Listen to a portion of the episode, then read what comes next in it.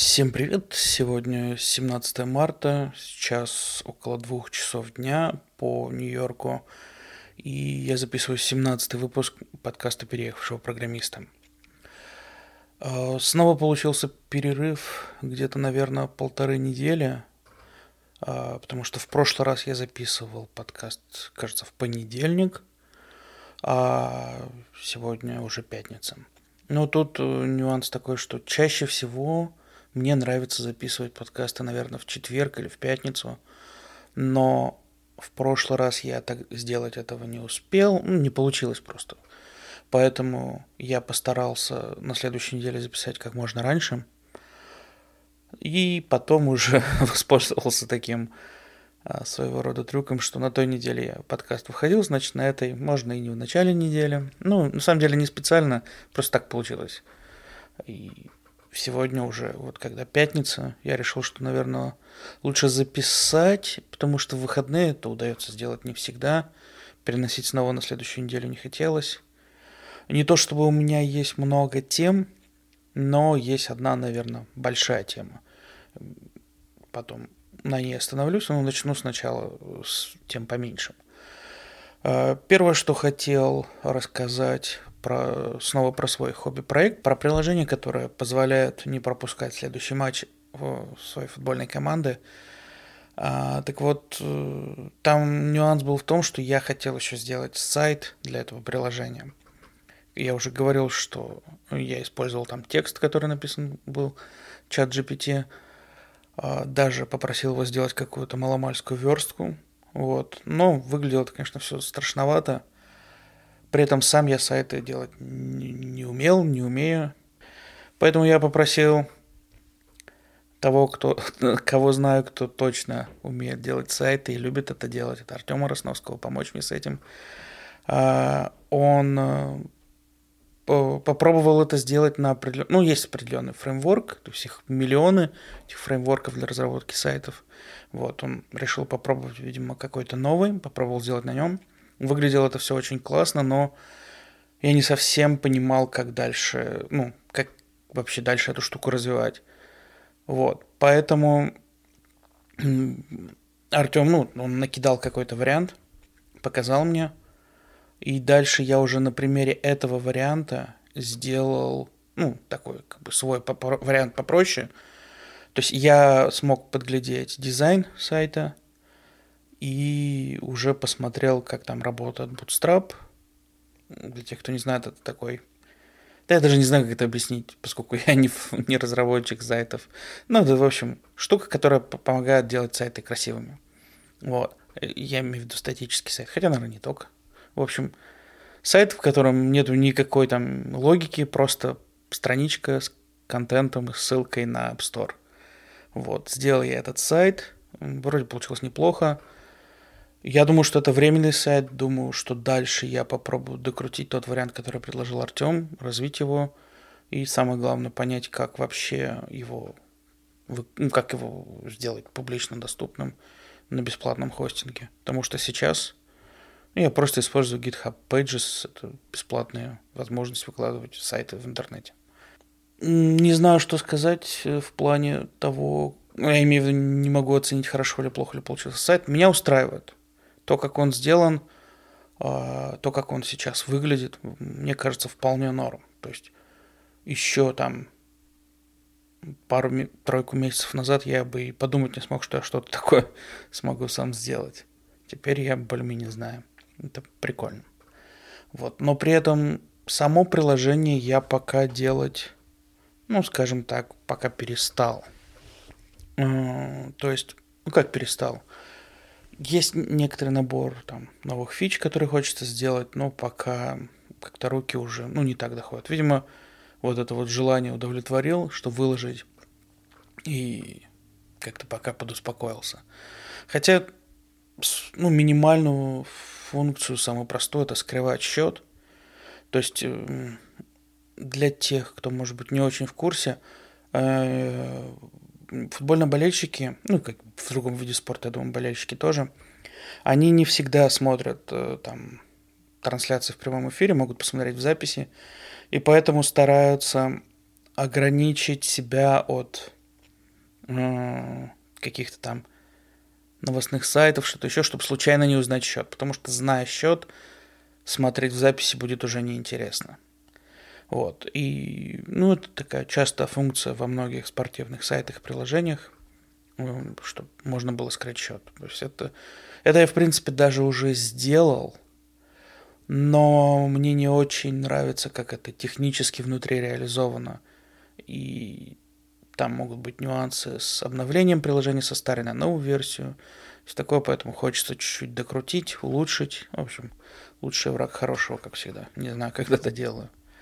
Вот. Ну и, конечно же, надо сделать уведомление, потому что, ну, смысл приложения такого, которое называется «Не пропусти следующую игру», если она не уведомляет тебя о следующей игре, пока ты не откроешь.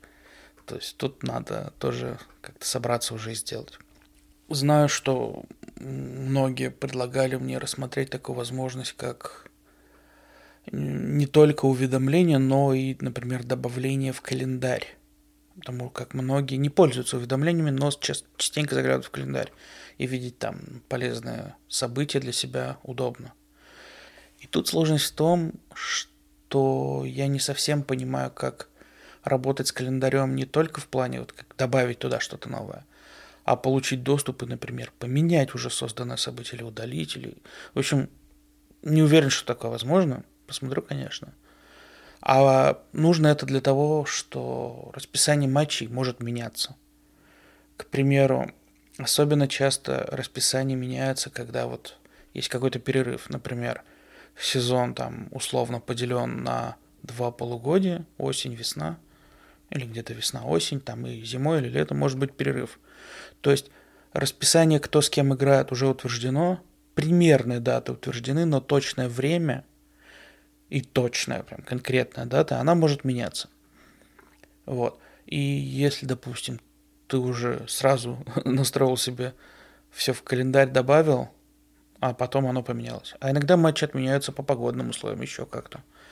И вот в этом случае ну, поменять что-то в календаре пользователя, наверное, уже не получится. Так что все-таки пока я сконцентрируюсь именно на уведомлениях, потому как уведомления можно отсылать и отменять, и все что угодно с ними делать, это гораздо проще. Поехали дальше. Не помню, рассказывал уже или нет.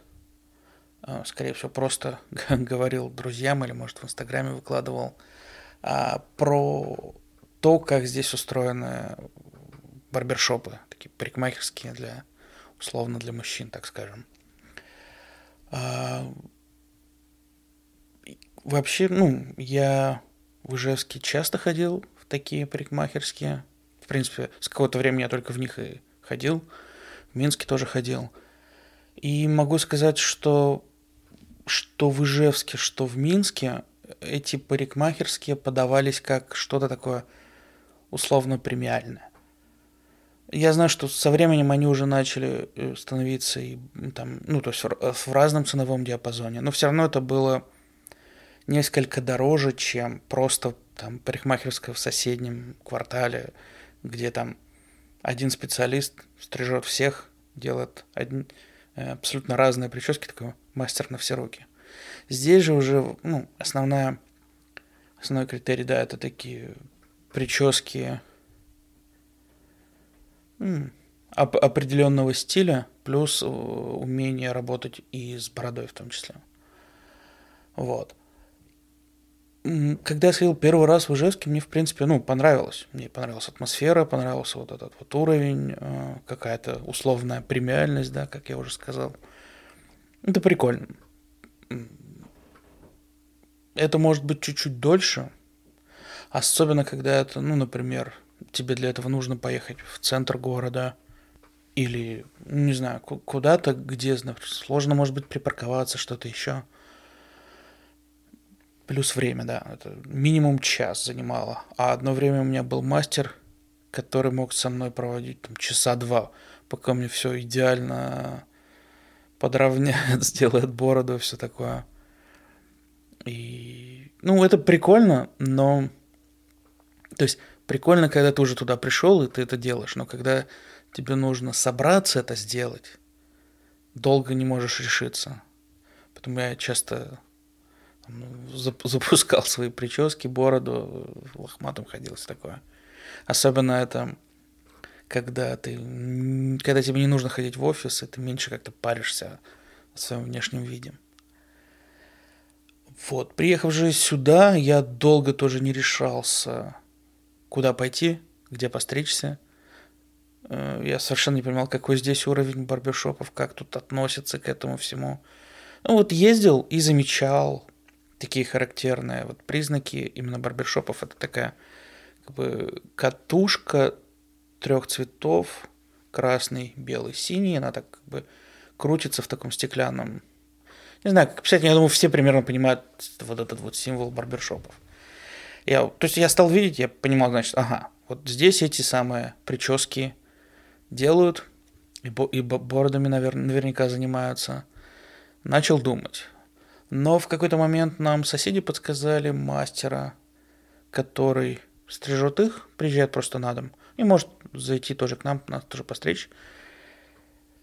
Ну, мы решили, ну, попробовать по рекомендации, по крайней мере, да. Вот. И, ну, мне не очень понравилось. И, в принципе, э, специалист, была женщина, э, она сказала, что она не очень-то хорошо там умеет стричь, умеет делать мужские прически. Она на меня потратила, наверное, минут 10. Я не знаю. Но мне казалось очень быстро и не очень, ну, как-то немножко небрежно, что ли. Это, конечно, вышло при этом недорого по местным меркам. Мы, наверное, отдали... Ну, то есть она постригла нас всех четверых. Меня, жену, дочь, сына. И мы отдали долларов 60, мне кажется. Ну, это вообще мало. Вот. При этом, э, ну, как, как нам еще объяснили соседи, если ты идешь куда-то в салон, то там как правило, к цене надо всегда добавлять чаевые 20%, а это в данном случае, когда мастер приходит, тебе надо, все деньги идут ему, так что тут вроде бы как про чаевые речь не идет. Хотя чаевые можно давать всегда, они всегда приветствуются и зачастую ожидаются. Вот. Но мы тут не давали. В итоге я начал все-таки думать про то, где бы постричься. Я там замечал, например, в том же Walmart бывают парикмахерские, но, как мне объяснили, это совсем вот самый низкий такой уровень, самое простое качество.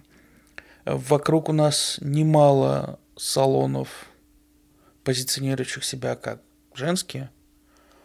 Вот. Мне уже не очень хотелось, наверное, туда идти. Тем более, что я видел, что барбершопы есть поблизости. В итоге просто, по-моему, я на Google Maps поискал э, барбершопы там по, по отзывам по рейтингу отфильтровал, нашел какой-то рядом, записался, вот сходил первый раз. Опыт, конечно, интересный. То есть это было давно, первый раз я сходил, может, год назад, может, больше. Ну и надо сказать, что теперь я хожу только туда. Так вот, когда я туда пришел, а, это такое место, где которая совсем не премиальная, с одной стороны. С другой стороны, там такая прикольная своя атмосфера. С одной стороны, может показаться неуютно, но с другой стороны, вообще прикольно. То есть, ну, ребята там довольно-таки молодые, наверное, работают, как мне показалось. Я думаю, всем до 30 лет. Э, слушаю там, ну, то есть музыка, если в, в барбершопах в том же в Ижевске, там чаще можно было услышать рок. Здесь более популярна музыка, там может быть хип-хоп, может быть там что-то еще. Ну, такое, более такое... Они не парятся, они просто включают то, что им нравится, и все. При этом один мастер там просто вел стрим, типа в Инстаграме или в Ютубе, я не знаю. То есть стрик как своего там клиента, что-то там кричал, выкрикивал там, йо, там, как, как дела, прикольно. А мой мастер, он спросил, откуда я, как, что. Я на тот момент еще плохо разговаривал и вообще не понимал, что они говорят, потому что, ну, такой какой-то немножко сленговый английский, э, с разными тоже акцентами своими, манерой говорить. Не все понимал, что они говорят. Спросили у меня, откуда я. Я говорю, вот из России. Они говорят, О, так ты это, русский хакер. А тогда как раз э, актуальна была повестка, тема. Она, наверное, выборы Байдена уже прошли. Я думаю, да, точно прошли. Хотя, не помню, не суть. Но как раз вот на фоне этих выборов много говорили про влияние русских хакеров на выборы, все такое. Я говорю, да не-не, ну я не хакер. Ну, ну а ты из России, да. А что делаешь, ну как работаешь, кем? Ну, программист. Ну так русский хакер, значит, все как бы однозначно. И с тех пор все, за мной, конечно, это прозвище там закрепилось. Каждый раз, когда я прихожу, еще там на парковке выхожу из машины, если какой-то там мастер вышел покурить, видит меня издалека, кричит, «Эй, русский хакер, привет!» Довольно забавно. Что удивило, они здесь работают все очень быстро. То есть, как вот я сказал, да, когда к нам приходила а, женщина нас постричь, меня она постригла минут за 10, но это было небрежно. Здесь могут постричь минут за 15-20, ну, плюс на бороду минут 5 выделят. Но у них как-то это получается относительно, а может даже не относительно, а вполне там аккуратно, красиво и нормально. Да, бывают мастера, которые там чуть подольше стригут, но чаще всего они прям моментально это все делают. И качество такое, которое меня устраивает.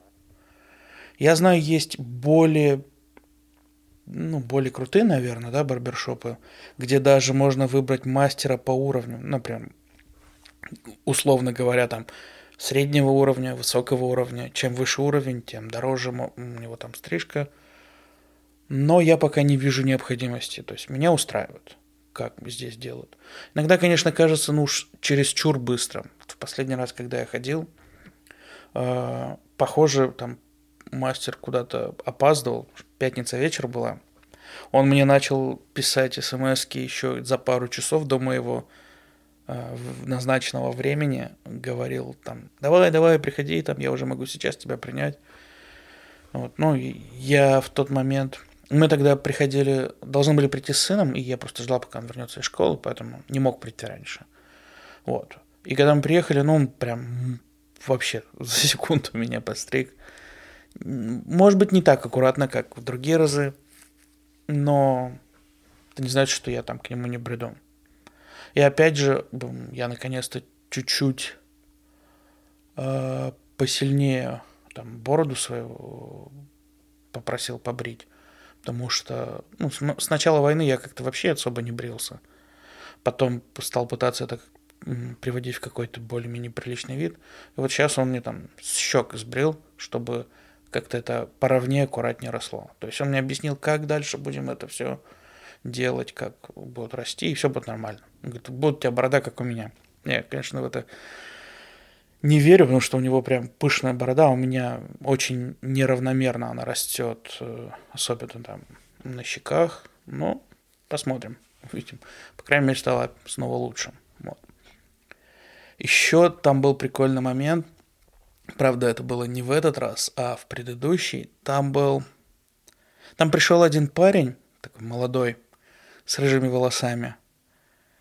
И, ну, вот если вы знаете такого певца, как Эд Ширан, вот прям, причем если особенно вы его так пару раз видели, но не особо четко, знаете. Вот один-один вылитый вот этот Ширан. Увидишь, подумаешь, о, так это он. Ну, естественно, они там это подхватили. И постоянно при каждом удобном случае как-то его подкалывали на этот счет. В итоге, ну, под конец они просто включили какую-то песню. О, чувак, слушай, это же ты поешь, там начали тоже так подкалывать. Кому-то может, конечно, показаться такое чересчур, ну, абьюзивное, не абьюзивное, ну, может, какое-то чересчур агрессивное поведение. Вот. Но так там принято. Если это тебе не подходит, ты идешь в какое-то другое место. Мне вроде подходит. Притом у этого парня, по-моему, там был еще отец. И они его тоже как-то подкололи на этот счет. Я уже сейчас не помню, как именно. Но это было забавно. Поехали дальше. немного снова хотел рассказать про медицину, а конкретно про покупку лекарств. Э, поскольку здесь это происходит несколько иначе, чем я привык, как это было в России или в Беларуси. Э, понятно, везде там есть рецептурные и нерецептурные лекарства. В России даже многие рецептурные лекарства можно купить без рецепта. Ну, то есть, если на коробке, на упаковке написано, что отпускается только по рецепту, в России это не значит, что только по рецепту. Можно бывает и так купить, чаще всего. Только совсем какие-то серьезные лекарства явно просят рецепт. И то у меня бывал опыт, когда я приходил, там объяснял, о, я дома оставил рецепт, но у меня точно есть, и продавали. А в Беларуси с этим намного все строже, потому что там э, для, для продажи рецептурных лекарств аптека обязана там рецепт оставить у себя. Либо, если, например, у тебя рецепт на три упаковки, а у них в наличии только одна упаковка, тогда они на рецепте делают отметку, что продана одна упаковка, снимают копию, оставляют у себя, тебе отдают. И ты уже не сможешь купить три, ты только две теперь сможешь купить. Вот. Но все равно при этом многие лекарства э, доступны и без рецепта. А в Штатах количество там медикаментов, я бы даже не назвал это лекарствами, которые доступны без рецепта, оно крайне маленькое. При этом, ну, там какие-нибудь обезболивающие можно купить, какие-то средства от, от гриппа, там что-то еще. Ну, например, таблетки от давления уже никак не купишь. Потом какие-то вот... Однажды у нас заболели дети, а потом мы сами тоже гриппом. И нам выписывали какое-то противовирусное, которое тоже только продавалось по рецепту. А там, Тамифлю был или что-то типа того. И при том, что его еще и в наличии толком не было, поэтому было сложно. А сложность в том, что здесь э, как бы рецепты выписываются и отправляются в конкретную аптеку. То есть ты говоришь, вот у меня с домом рядом вот такая-то аптека, мне, пожалуйста, туда рецепт выпишите, я там куплю. И при этом не надо париться о том, где э, какие цены. Ну, конечно, в случае, если э, у вас есть страховка, э, потому что страховка покрывает ну, не полностью лекарства, но в каких-то случаях, может, и полностью, вот. Но без страховки стоимость лекарств совсем большая. Вот. И, то есть, грубо говоря, вот у меня по страховке покупка лекарств, которые дженерики, она стоит там 15 долларов э, за там ну, за курс на один месяц. Соответственно, там на три месяца это 45 долларов. Причем, если переключиться на домашнюю доставку, то будет дешевле. Об этом сейчас тоже расскажу. Но вот э, нюанс в том, что если в аптеке нет нужного тебе лекарства, то перевести рецепт из одной аптеки в другую может быть не такой уж тривиальной задачей. Вот, когда у нас была эта ситуация с лекарствами от гриппа, ну, было проблематично. В итоге проще оказалось связаться с врачом, чтобы врач выписал рецепт немножко на другое лекарство. Ну, там, в другой форме. Грубо говоря, мы попросили там... Для сына мне выписали суспензию. А, считается как детская дозировка. Но суспензии не было, были только таблетки. И врач смог поменять, ну, как бы на таблетки. Вот. А так без врача это было сделать нельзя, потому что там определенная дозировка, там и все такое. В общем, вот такая здесь сложность с этим есть. При этом, ну, не знаю, что сказать, э, лучше ли в чем-то эта ситуация, чем вот ее бы не было. Опять же, кроме того случая, наверное, у меня никогда не было такого, чтобы лекарств не было в наличии. В целом-то они всегда обычно есть. При этом аптеки сами могут иногда фасовать э, нужное тебе количество. То есть у них, видимо, там какие-то таблетки, которые, я не знаю, ну, например, таблетки от давления, приходят огромной там какой-то упаковкой, и они отсыпают э, в баночки специальное нужное тебе количество. Если смотрели э, сериал «Доктор Хаус», там вот очень часто фигурировало одно лекарство, вот в таких оранжевых баночках, вот ровно в таких расфасовывают, довольно забавно. Потом, ну, наклейку клеят, что за лекарство, там, для кого, кто выписал. Вот. И однажды, не так давно, мне моя страховая позвонила, сказала, вот, типа, что ты до сих пор не пользуешься доставкой лекарств на дом, ведь это дешевле. А я, как бы, я регулярно принимаю таблетки от давления. И, как я уже сказал, это мне стоит 15 долларов в месяц. А если я буду заказывать на дом, то 10 долларов в месяц, заметно дешевле. Вот. Правда, сделать это все оказалось не так-то уж и просто. То есть они мне... Я поэтому долго и не решался. Но в итоге они мне позвонили, сказали, вот давай мы там сейчас... Вот какие, вот у тебя такие-такие рецепты мы видим есть. Вот давай мы их сейчас все себе принесем, и, и все нормально будет. Сами там запросим у твоих врачей разрешение, все будет нормально. У тебя сейчас есть таблетки на две недели? Я говорю, да, есть. Все супер, все остальное мы сделаем. А, одни таблетки, которые мне обычно бесплатно, они мне кое-как прислали, там уже оставалось мне, наверное, одна-две. А вот именно с таблетками от давления возникла проблема. А, почему-то, ну, то есть они мне должны были их прислать, не прислали вместе с этими, не знаю, но опять же разные врачи, может быть, ждали именно подтверждения от моего врача. Ну, вроде бы все нормально подтвердилось, должны были выслать. При этом у меня как раз был визит к этому врачу, и он меня там тоже спросил насчет таблеток, нужно ли мне продлить. Я говорю, да, вот я сейчас пришел в другую аптеку, которая с доставкой на дом. Наверное, вот да, теперь там оттуда будут приходить. Но вроде бы сейчас пока не надо, потому что они были уже, они уже сделали запрос, и он должен был быть вами подтвержден. Так что пока все норм. И, в общем, через пару дней я вижу, что у меня предыдущий заказ отменился. А мой доктор разместил новый заказ, который еще пока нельзя использовать, потому как у меня был старый заказ, и там нужно подождать какой-то интервал. Я вообще ничего не понял. У меня оставалось таблеток уже, наверное, штук 6, ну, то есть на 6 дней. Позвонил им, говорю, ну, что делать? Ну, как бы, вот такая ситуация. У меня таблетки заканчиваются, а у вас такая проблема, и вы не можете, и вообще зачем мне вами тогда пользоваться, если вы не можете все нормально сделать. Долго-долго разбирались, я, наверное, минут 40-45 висел на телефоне. А, они сначала предлагали, давайте, может быть, вы пока в своей старой аптеке возьмете. Я говорю, ну, без проблем, только какой смысл тогда, говорю, вами пользоваться, если вы, вы такие ненадежные?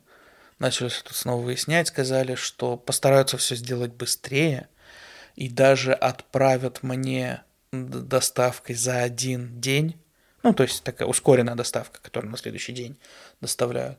Как только утвердят, снова сделают запрос моему доктору, это там 3-5 дней займет, или, или не будут делать запрос. Ну, у них там внутри системы сказали, обработка заказа 3-5 дней, и мы потом вам бесплатно вышлем там доставки за один день. Я говорю, ну, хорошо, делайте. В итоге они у себя все утвердили за день, а это были не только таблетки от давления, там были еще одни. То есть двое, два, два вида лекарств. И они мне отправили оба этих лекарства в один день, но разными упаковками. И оба с доставкой на, ну, next day. То есть, ну, грубо говоря, они серьезно переплатили. За что непонятно. Ну, вот так работает логистика, что поделаешь. Просто когда видишь это, думаешь, блин, ну зачем? Так неэффективно. Но когда не знаешь всех деталей, нюансов. Возможно, так оно вполне эффективно для них было. Не знаю. Что есть, то есть. Дальше попробую, наверное, ну, остаться в этой же аптеке с доставкой на дом, как минимум, потому что это дешевле. Вот. Посмотрим, как они будут на дистанции себя проявлять. Надеюсь, все будет нормально. Поехали дальше. А дальше вот та самая длинная тема, о которой я хотел поговорить, хотя, ну, не знаю, может, может я и быстро расскажу. А, один из вопросов, а по сути это был единственный, по-моему, вопрос к предыдущему выпуску, он был от моего самого активного постоянного слушателя, от Миши. А, так вот, он спрашивает, просит рассказать подробнее про винил. А, дело в том, что, ну, собственно, как, как сам он и говорит, что это технология из доисторических времен, имеющая много чисто физических ограничений, и вот просит рассказать, в чем суть. И тут я ну, полностью соглашусь, действительно, технология очень древняя, действительно, там очень много ограничений, но почему-то люди до сих пор продолжают пользоваться. И насколько я слышал, за прошлый год винил обошел компакт-диски. Да, компакт-диски тоже до сих пор еще пользуются спросом. Ну, может, там не только компакт-диски, может, и другие диски имелись в виду, я, честно говоря, не помню. Но винил действительно растет, довольно давно начал расти и растет все больше и больше. И вот многих удивляет это. Зачем? Вот. И, ну, а у меня при этом в списке тем для подкаста уже очень давно висит эта штука про проигрыватель, про винил, про то, как вообще я к этому отношусь, почему я этим увлекаюсь. Вот. Я решил копнуть поглубже, вспомнить, как оно у меня вообще все зародилось. Вообще я как бы музыкой увлекаюсь, ну, прям с детства, с детства. То есть, э, наверное, типа лет с четырех. Я потому что помню, когда мне там папа с работы приносил кассетный магнитофон, и там была еще песня группы крови, э, песни группы кино, которая называется Группа крови. Хотя тогда мне говорил, ничего не говорил, что группа называется кино, просто Виктор Цой. Вот. Почему-то она мне нравилась. Хотя в основном, конечно, я тогда слушал ну, эстраду советскую. То есть то, что показывали по телеку. Вот. И тогда у меня был первый мой проигрыватель. Единственное вообще дома, что было для того, чтобы слушать музыку, это проигрыватель. Хотя правильнее называть это электрофон. То есть в чем особенность да, электрофона? Это такой проигрыватель, к которому достаточно просто подключить колонки, и он будет э, выдавать звук. А, если как бы, ну, можно сравнить это с, там, с магнитофоном. То есть электрофон как обычно уже в комплекте даже имел какие-то колонки, которые, может быть, просто проводом подключались, но тем не менее они уже шли в комплекте. То есть это можно сравнить с магнитофоном. Тогда как сам по себе проигрыватель винила, он обычно требует еще как минимум усилителя какого-то, а не только просто подключение колонок. Ну или активные колонки, то есть колонки, в которых уже встроен свой усилитель. Так вот, тогда электрофоны были ну, довольно популярны, и мой первый электрофон это был Россия 323. Э, мне даже почему-то кажется сейчас забавным, что проигрыватель, выпущенный в Советском Союзе, назывался Россия. Ну, неважно. Это был довольно примитивный проигрыватель низкого качества, как я сейчас уже это могу понять. Э, даже звук был не стерео, а моно. Но он работал довольно стабильно, хорошо работал. Вот. Я уже плохо помню, какие у меня первые были пластинки тогда. Но по рассказам там моих родителей, бабушки, я прям очень активно этим всем пользовался. Я там э, мог найти нужную мне песню, хотя я там не умел читать. То есть я находил пластинку, ну, я думаю, чисто визуально по изображению на ней там, мог понять, или на обложке, мог понять, где, что за пластинка, где находится нужная мне песня, там ставил иголку куда надо и легко находил. А, при этом дальше, ну, пока я дослушал, какие-то пластинки у меня уже начинали появляться, и я их уже помнил, то есть их уже как-то мне покупали или дарили или что-то еще. Вот первая такая пластинка, которую я помню, мы ее купили с мамой, э, когда ездили тогда еще в Ленинград. А мне было 5 лет. Это пластинка... Приходилось немного прерваться. Так вот, пластинкой, которую мы купили с мамой в 5 лет в Ленинграде, это пластинка Олега Газманова. По-моему, называлась «Эскадрон», если я ничего не помню. Если я ничего не путаю. А, и вот она мне почему-то, ну, именно как будто бы нравилась. Какой-то такой альбом прям с песнями, которые мне тогда нравились. Сейчас, конечно, сложно представить, что мне такое когда-то могло нравиться. Тут как бы и по стилю, ну, больше, конечно, по персоналям. А, и к тому, что каким человеком Газманов сейчас является, для меня неприемлемо. Но речь не об этом. Так вот, это, ну, вот первое такое, такое яркое воспоминание пластинки, которое у меня есть в голове. Кроме того, ну, вторая пластинка, наверное, правильно. Я не помню, в какой последовательности они появлялись, но вторая, которая приходит мне в голову, это пластинка Modern Talking, uh, Let's Talk About Love. Uh, я даже не помню, по-моему, эта пластинка была даже и не у меня, а вот, ну, когда я приезжал в гости к бабушке, там у них это была пластинка. Ну, могу ошибаться. Но то, что мне тоже очень нравилось, именно и как музыка, и вот просто вот как, как сам альбом.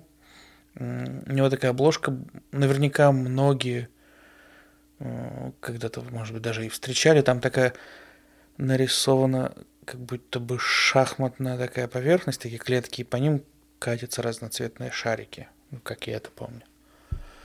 Вот. Ну и третья пластинка, которая прям вот максимально такое в воспоминание приятное в голове. И вот это была уже как бы, моя пластинка. Я даже помню, ну, могу ошибаться, но мне кажется, моя тетя, тетя Фая, которая, кстати, тоже слушает подкаст. Тетя Фая, привет. Так вот, моя тетя, по-моему, откуда-то привезла мне эту пластинку или что-то еще. Ну вот я помню вот это впечатление, как она мне ее подарила. Beatles, Abbey Road. Ну, самая, наверное, известная обложка альбома. Какую только можно представить, как группа Beatles, музыканты переходят дорогу по, по зебре. вот. И, ну, когда я только включил, послушал uh, Come Together, там, по-моему, начиналось с этой песни. Это было, ну, что-то совсем другое. Очень прикольно, мне прям нравилось. Вот. Кстати, сейчас у меня этого альбома, по-моему, нет. Нет, точно нет. Но, наверное, стоит прикупить, потому что оно мне нравилось. Именно, конечно же, на виниле. Вот. Дальше потом уже у меня там появился катушечный магнитофон. Тоже такое ощущение, что подарил мне его мой дедушка, по-моему. Ну, то есть мамин папа. А, я, как только у меня появился, я больше переключился на него, потому что он предоставлял гораздо больше возможностей. Самое главное это запись. То есть я с телека просто там подключал проводом телек к катушечному магнитофону и записывал какую-то музыку, а потом а, ее мог слушать. Таким образом пополнять какие-то свои коллекции, да. Вот. Потом уже и кассетные магнитофоны появились. А потом уже и потом уже и компьютер. При этом вот первый электрофон, который я сказал, Россия 323, у меня еще потом был Ноктюрн 314. Он был чуть-чуть получше. Во-первых, он был стерео. А, во-вторых, чисто, мне кажется, по звуку по-моему, он тоже, ну, чисто технически он лучше, соответственно, поэтому он и по звуку был лучше. Ну, там усилительная часть была лучше, колонки получше можно было подключить, музыка погромче. Поэтому в какой-то момент я уже начал использовать этот электрофон как, скорее, как усилитель. То есть подключал к нему магнитофон, выход с магнитофона, и через него уже на колонке. Потом еще впоследствии у меня появился еще один электрофон, корвет F248. И он уже, он, он очень интересный. Он как бы стоит вертикально, то есть там пластинка ставится вертикально, там определенный хитрый тонарм. Очень все это интересно, но он никогда не работал. То есть мы его с папой забрали от кого-то из наших родственников, то есть он у них просто стоял, полился, и забрали чисто как усилитель с колонками. И к нему я уже подключал свой компьютер. А потом, еще спустя какое-то время, у меня уже появился полноценный усилитель. То есть без вот этой части, которая является проигрывателем винила, поскольку, ну, я все равно не слушал винил. Зачем? В те годы винил толком и не выпускался, по крайней мере, в России. Ничего нельзя было на нем купить. Слушать старые записи мне было неинтересно. В итоге вернулся я к винилу уже сильно позже наверное, где-то году в 2014, когда я вот начал снова изучать все эти вопросы усилителей, акустики, я, естественно, начал думать и про проигрыватель. И вот тут вопрос, почему естественно? Дело в том, что я уже много видел, слышал в фильмах как-то еще где-то передавалось, что вот винил, вот как это классно, вот там любимый альбом на виниле. И мне прям вот это вот хотелось этого ощущения. То есть купить там пластинки любимых исполнителей, там включать их с винила. Начал смотреть, какие винилы бывают, технические характеристики. Выяснилось, что потенциально у винила возможностей получить высокое качество больше, чем, например, у компакт-дисков.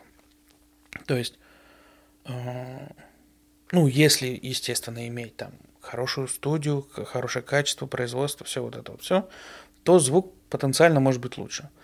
Хотя мне звук из CD вполне устраивает, я, по-моему, уже об этом как-то говорил. Поэтому, ну, главное, что не хуже. вот. Основной момент такой. А вот вообще в целом, да, винил, он для меня больше, наверное, как, вот, если смотреть сегодня, это как фетиш, то есть вот это вот обладать альбомом любимого исполнителя. Особенно круто, если удастся получить там, его, там автограф на этом альбоме. Это вообще шикарно. И вот в 2015 в итоге я сам уже купил себе какой-то проигрыватель. На тот момент это снова был старый советский электрон... электроника EP030, но это уже был именно проигрыватель, то есть не электрофон. А, вообще любой проигрыватель, он как бы требует не только усилителя, как выяснилось, это я уже тогда все это нашел, что есть еще такая штука, как фонокорректор. Дело в том, что сама технология винила, она не позволяет как бы, ну, записывать туда э, как, какую-то музыку, песни, да, в первозданном виде. Приходится немножко изменять некоторые частоты там занижать, некоторые, может быть, завышать, все такое. То есть есть определенная корректировка.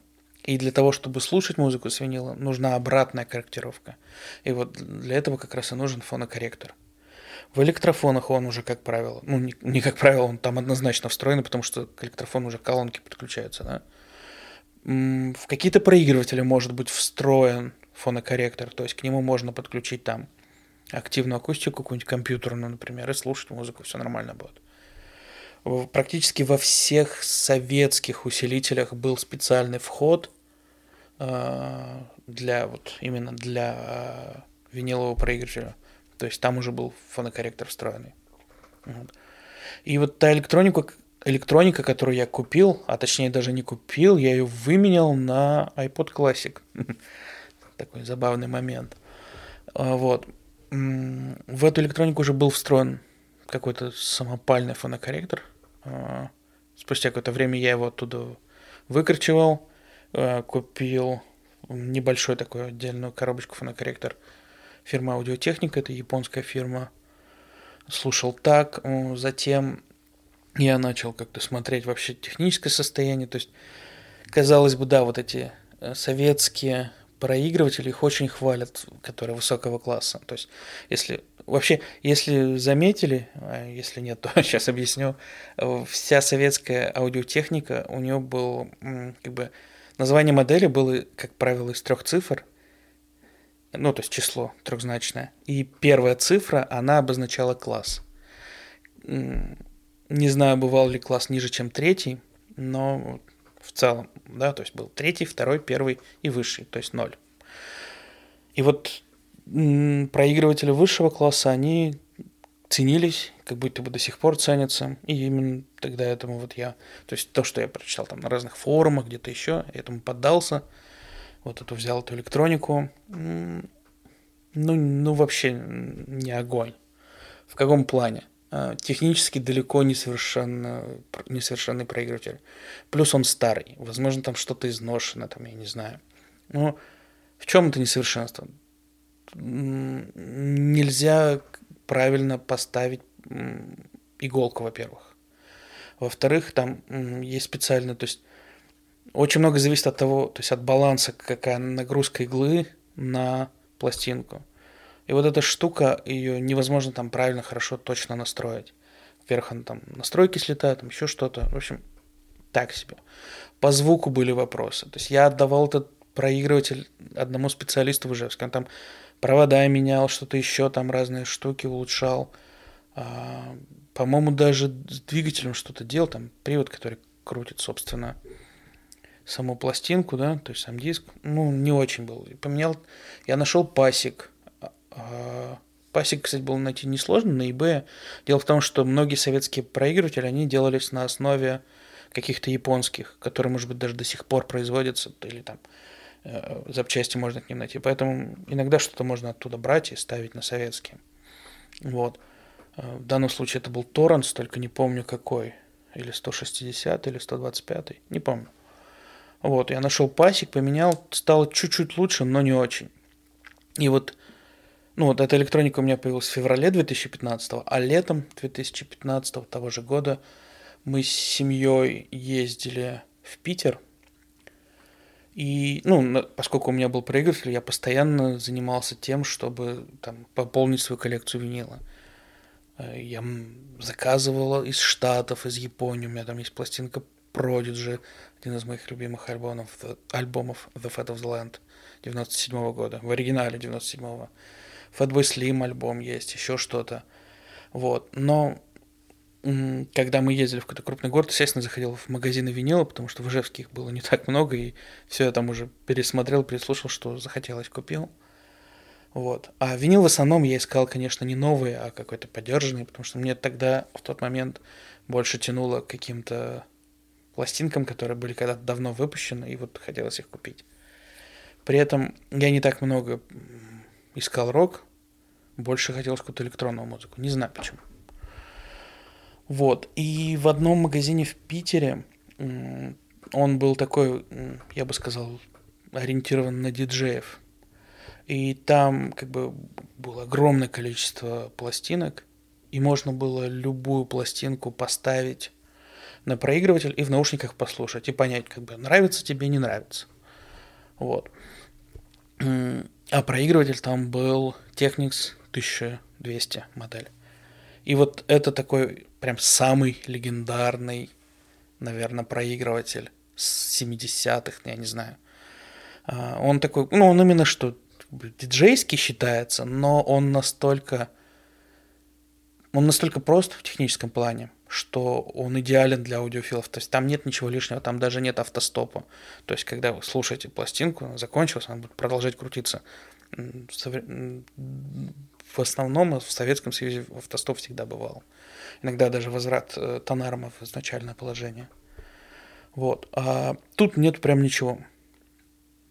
И там еще привод не пасиковый, то есть двигатель как бы непосредственно подключен к диску, то есть прямой привод, он так называется в, этом виниле.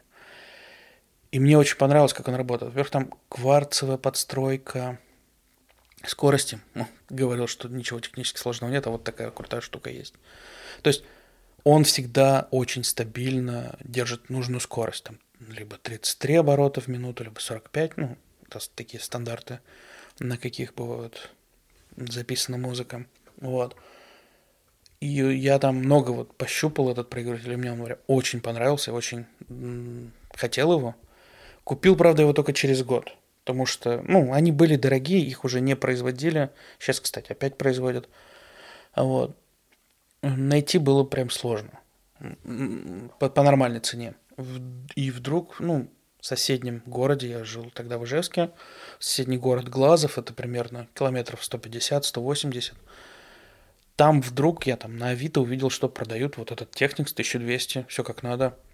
И как бы я не был уверен, ну, какого он, какого качества. Написал продавцу. Вот говорю, как бы, если все хорошо, все отлично, все как надо работает, вот все как заявлено, то не вопрос, как бы я приеду, куплю, только, пожалуйста, ну, э, убеди меня в том, что все хорошо, чтобы я зря не ездил.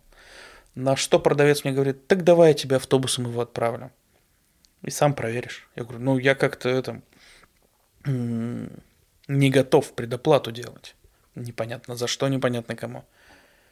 На что он мне отвечает, так я тебе так отправлю.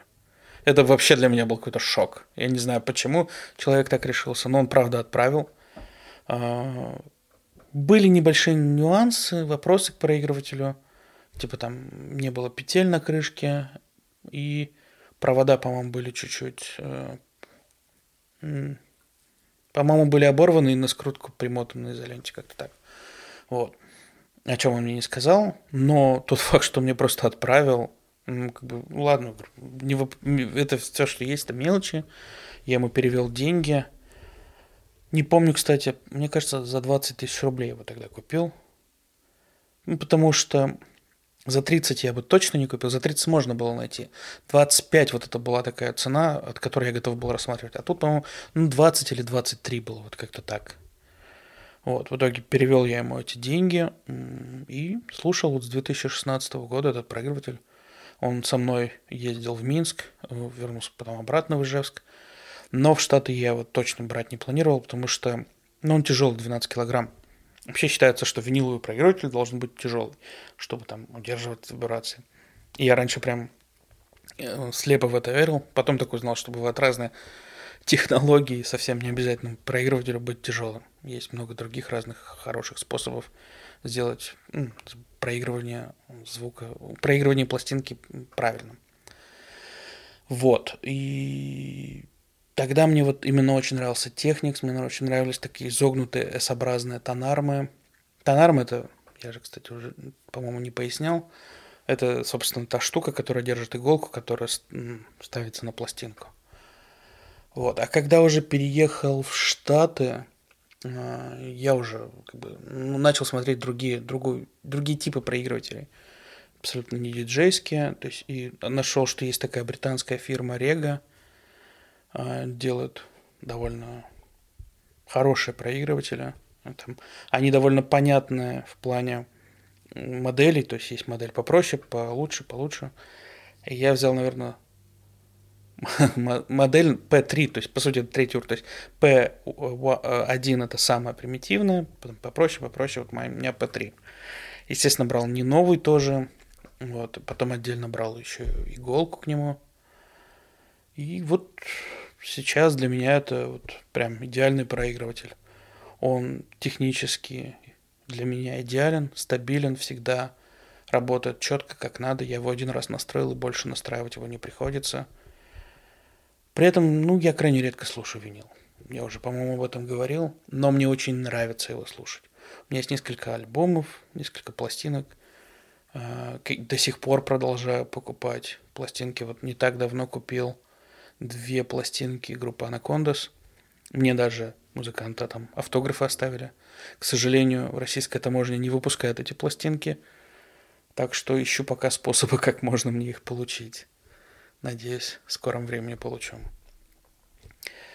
Так что винил, если подытожить все это, это, ну, это не ради качества музыки, это не ради там чего-то такого, это просто такой фан, э, фетиш, не знаю. Мне нравится. Вот, испытываю определенное эстетическое удовольствие, когда беру, достаю пластинку из конверта, ставлю на проигрыватель, ставлю иголку, включаю свой усилитель и вот слушаю таким образом музыку. Да, ограничений много. Во-первых, на пластинку влазит даже меньше, чем на компакт-диск. Ее надо переворачивать. Но это все ерунда. Я все согласен это делать. Но при этом иметь вот эти все альбомы себя на полке. Может быть, кстати, если я себе нормально придумаю, как включать быстро, легко музыку, там, например, с телефона на колонке, то есть какое-то устройство типа стример какой-то или не знаю. Может быть, я еще меньше начну слушать винил. Тем более сейчас я купил CD, CD все-таки слушать удобнее. И удовольствие, ну не скажу, что такое же, но сопоставимое. То есть иметь в компакт-диске так же приятно, как винил. И также их надо поставить в проигрыватель, все. Вот. Но скорее здорово, здорово, что не надо выбирать. Здорово, что можно иметь и то, и другое.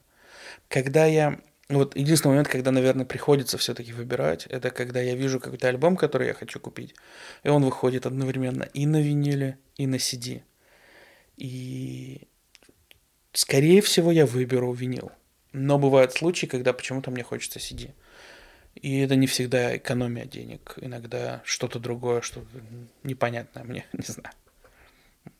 Если подходить по стилям музыки, то на виниле, наверное, а, будет приятнее мне слушать что-то такое, например, даже если вот э, какая-то хард-рок или альтернатив рок группа выпускает альбом, это может, если это будет акустический какой-то альбом, однозначно винил. А если больше такой электронный какой-то или такой, там много перегруженных гитар, иногда может быть лучше CD. Не знаю. Сложно сказать. По крайней мере, раньше было так. Может быть, раньше у меня там проигрыватель чуть похуже был и чуть-чуть там искажений испытывал при перегруженной музыке. Сейчас вроде бы такого нет. Вот. Но все равно, ну, по крайней мере, я не покупаю один альбом сразу и на CD, и на виниле. Они у меня, конечно, есть. И у меня есть такие альбомы, которые я имею в виду, имею в наличии в двух видах. Но, ну, так просто случайно получилось. Просто, допустим, я когда-то купил CD, а потом увидел винил еще. О, теперь я еще и винил хочу. Вот. Но и когда у, меня есть возможность купить и так, и так, я выберу что-то одно, я не буду покупать сразу два. Вот, на этом, пожалуй, на сегодня я думаю, что все. Потому что, как я уже говорил, вопросов особо не было. А, был еще... А, также Михаил же, собственно, присылал недавно афишу Михаила Шаца. Это, возможно, многие его знают как телеведущего или как-то еще. Сейчас он стендап-комик. И он приезжает в то же время, что и приезжает э, Слава Комиссаренко. И вот я пока не знаю... Ну, то есть на Комиссаренко я однозначно хочу пойти. Даже мы, мы вместе с женой пойдем. На Шаца жена сказала, что вроде как не особо хочет. А я пока не знаю, хочу я сам или нет. То летом еще Little Big будут выступать. В общем, что-то все как-то много выступают. Это так или иначе все-таки ну, расходы. Поэтому посмотрим. Наверное, стоит, да, посмотреть какие-то его концерты. Я не помню, кстати, видел ли я когда-то хоть один его концерт на Ютубе или нет. Надо глянуть. Как будто бы не очень представляю э, Шатца как стендап-комика. Но мне кажется, видел. Посмотрим. По крайней мере, мне очень нравится его подкаст. Я уже, по-моему, это говорил. Ведет его с дочкой. Подкаст называется «Папа, закрой дверь». А, вот, так что я думаю, мне и стендап его должен понравиться. Но надо посмотреть. В общем, да, на этом все. Точно все. Всем большое спасибо. Жду вопросов в телеграм-канале подкаста. Любые вопросы задавайте. Постараюсь на все ответить. Пока.